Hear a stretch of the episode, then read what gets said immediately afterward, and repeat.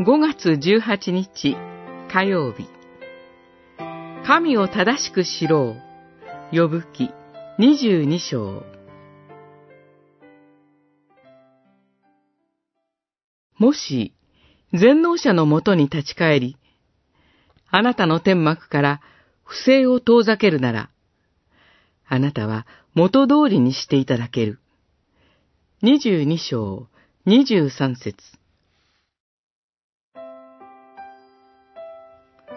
呼ぶと友人たちとの議論の第三ラウンドに入ります。友人たちは自分たちの計りで呼ぶを説得しようとしました。しかし、ヨブが自分たちの勧告に応じようとしないので、彼が自分たちを非難しているかのように思えました。彼らはますます誤調を荒くしてヨブに語りかけます。第一、第二ラウンドでも口火を切ったエリファズの言葉です。エリファズは言います。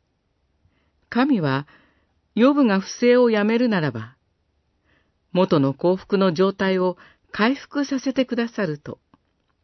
そればかりか、祈りが聞き入れられ、さらに自分だけでなく、隣人にも益となる。と。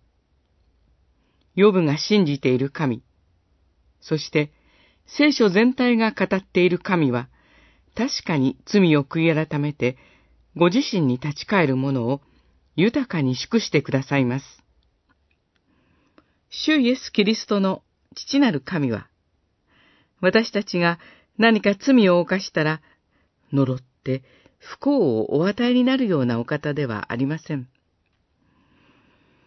しかし、私たちの悔い改めと信仰の成長のため、私たちから罪と汚れを取り除いて清くなさるために、見心のままに苦難さえもお与えになるお方です。